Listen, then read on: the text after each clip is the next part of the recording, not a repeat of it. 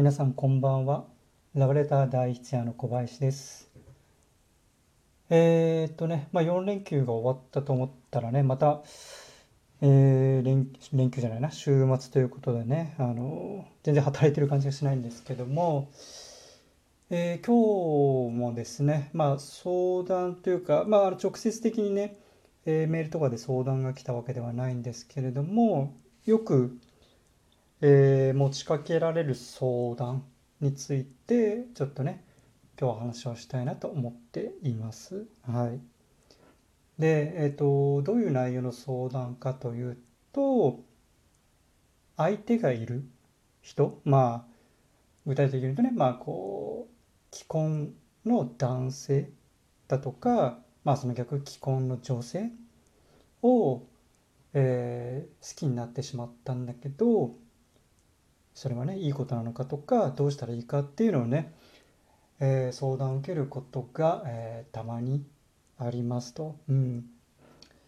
まあ圧倒的にでもあれですねこういうパターンでいくと、えー、男性側が既婚者で、まあ、女性はねシングルで、えそういう男性を好きになってしまったんだけどどう思うみたいにね、え相談を受けることが、うん、あります。はいで、えーと、まずいい悪い、まあ、そういう相手を好きになることがねいい悪い言ったらそれはもちろんいいですよね。うんね、あの好きになっちゃダメっていうことは絶対ないと思うので、えー、そういう人をね思うことは全然いいというふうにいつもね、えー、相談を受けた時は、うん、答えるようにしていますと。はいまあ、もしかしたらね今の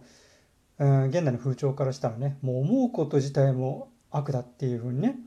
えー、言われかねないんですけれども、まあ、それは絶対なくてね思うことは僕は絶対的に、えー、いい、うん、と思っていますと。はい、でその次にじゃあどうしたらいいかっていうねことなんですがえっ、と僕はねえっ、とやめときなさいやめときなっていうふうにね、えー、答えるようにしていますと。はい、で正直ねそういう相談を持ちかけられた時点で、えー、その人の中ではねやっぱり答えはもう出てるんですよね。やっぱりうんその人と、一緒になりたいとかね結婚したいとか付き合いたいとかっていう自分なりの結論を持っていてそれをねやっぱり後押しをねしてほしくて僕にね話をうん持ちかけてきてる相談をしてきてるっていうのはよく分かってるんですよ。重々承知してるんですね。だから本当はいやもうねそういう相手がいようといまいとねもう自分の思う通りにしたらいいんじゃないっていうふうにね言ってあげるのが、えーと、その人のその場のね感情にとってはいい。要はその人は、ね、そういう答えを期待してるっていうのは分かってるんですがでもねその上でも僕は、えー、でもねもうその関係をやめた方がいいんじゃないっていうふうに、えー、最近はね言っていますと。うんまあ、最近は言っていますっていうことなのでかつてはねやっぱ違ったんですよ。うん、かつては僕もねやっぱりまあ相手がいようがいまいがねそういう気持ちを持ったものはねしょうがないしそれを別にね無理に断ち切る必要はないと思ってたのでそのまま、えー、そういうふうに伝えたんですがやっぱりでもねまあ自分自身が年齢を重ねてきたっていうのもあるしそのラブレター代筆屋としてね、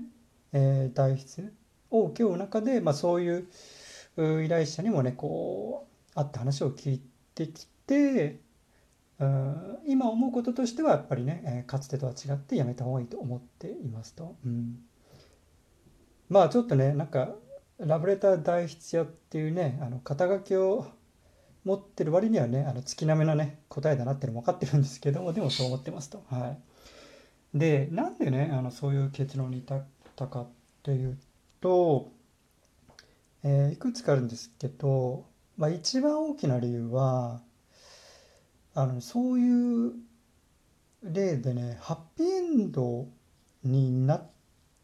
た人に出会ったことがないですよ。うんハッピーエンドまあねあの何をもってしてハッピーエンドかっていうのはねあると思うんですけども例えばね、えー、と過去、まあ、僕が知ってる例でもねそういう関係性にありましたで、えー、相手の男性が奥さんと別れてねそのまあいわゆるこう過去をね不倫相手だった女性と結婚したっていうパターンもねあるんですよ。うん、で、まあ、それだけ聞くとねおすごいハッピーエンドじゃないって思うんですがまあそれで終わらずにですね結果なんだろうなその結婚してもなんかうまくいかなくてすぐ別れてしまったりだとかあのまた同じようにねその男性がもうこれはもう男性がねバカだと思うんですけど同じようにまた不倫をしてみたいなねでそれが発覚して離婚してっていうのをね、えー、何件か知っていますと。うん。そうなんですよ。だからなんだろうなその結婚をしてあのすぐ別れてしまうっていうのは多分やっぱりそういう関係性になるっていうのは一つこう感情を高ぶらせてる要素になってるのは確かにあると思うんですよね。うん、でもね結婚したことによってそういう関係今まではね日の当たらない関係だったのが日の当たる関係になったことによってなんだな逆にちょっとこう表現は適切じゃないかもしれないですけどね、えー、面白さがなくなってしまって声が冷めてしまったりとかあとはね、まあ、そもそもうーんなんていうのちょっとこれも言葉が難しいんですけどもそういう男性なのでやっぱり同じことを繰り返しますよね普通に考えて、うん、1回だけでね終わりってことはなくてやっぱりもう癖になってると思うので、ねえー、前の奥さんと別れて、ね、またじゃあいわゆるこう不倫関係になって相手と結婚してもまたやっぱり同じことをそういう男性が繰り返すと、うん、いうことでなんかねあの一見結婚というねえー、ハッピーエンドを迎えられたように思えてもすぐに破綻してしまってっていう例がね僕の知る限りでも何件か、うん、あったりしますと、うん、いうことで、まあ、そういう関係をやめた方がいいんじゃないっていう大きな理由がね、えー、ハッピーエンドに、ね、ならない、うん、ハッピーエンドにならないですね。うん、というのが一つ、まあ、これがほとんど大きい理由ですね。であとはねやっぱりまああの恋はね盲目っていうように、まあ、僕もねかつてはねそういう盲目的な恋とかもしたことはあるので、まあ、そういうね関係に走る人の気持ちもねもちろんわかるんですけれども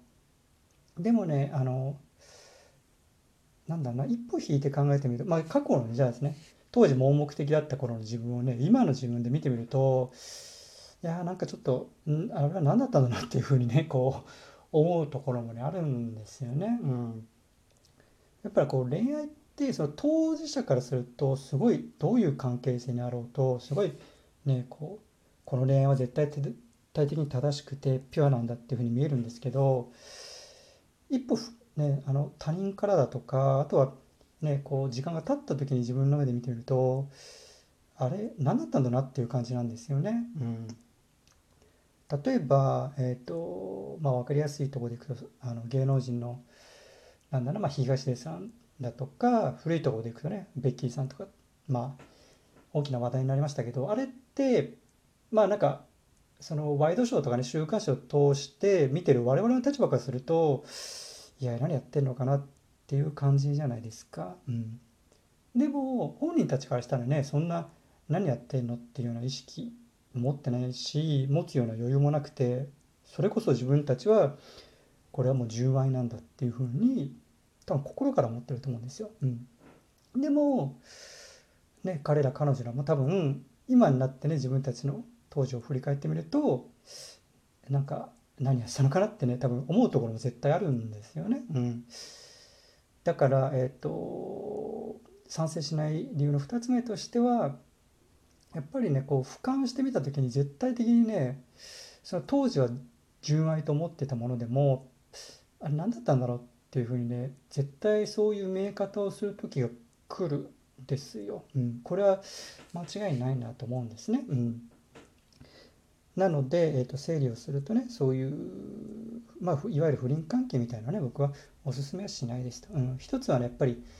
そういう関係ってハッピーエンドをね、えー、と迎えた例を僕は知らないっていうのは一つとうんまあ今はねその盲目的にねなってしまっているところもあるので純愛と思うものでも多分ね何か立ってみた時にちょっとこうあ何だったんだっていうふうにね振り返る時が来ると思うので、まあ、それであればねもうわざわざそういうね難しい関係性に走らずとも普通にねお相手のいない人にうん恋愛感情を持ってねやった方が絶対ねあの長い目で見た時には僕は絶対的にいいと思うので、えー、最近はねそういう、うん、恋愛に対しては、えーと、いい悪いで言えばいいと思うんですけど続けることに関してはね、えー、深入りすることに関してはあんまり賛成はしていないですと、はい、いうようなねお話に、えー、なりますのでまあ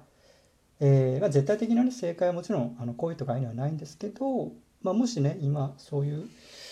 関係になって、ね、悩んでる人がいればねあの一つの意見として参考にねしてもらえればなと思っていますと。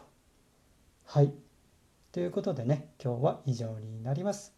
ではねまた次回お会いしましょう。さよなら。